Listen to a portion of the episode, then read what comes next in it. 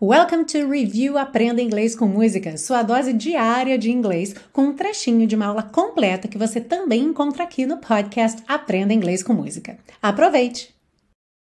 Bom, mais à frente a gente tem uma frase que diz o seguinte: Help me get my feet back on the ground. Ajude-me a me reerguer.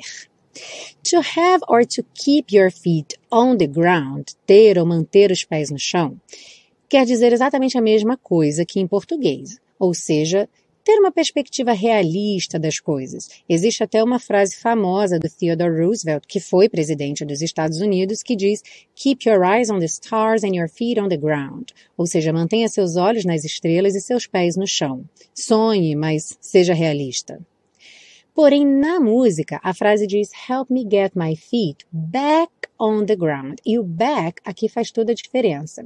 Get your feet back on the ground significa pôr os pés de volta no chão, mas a ideia é se reerguer, se reestabelecer.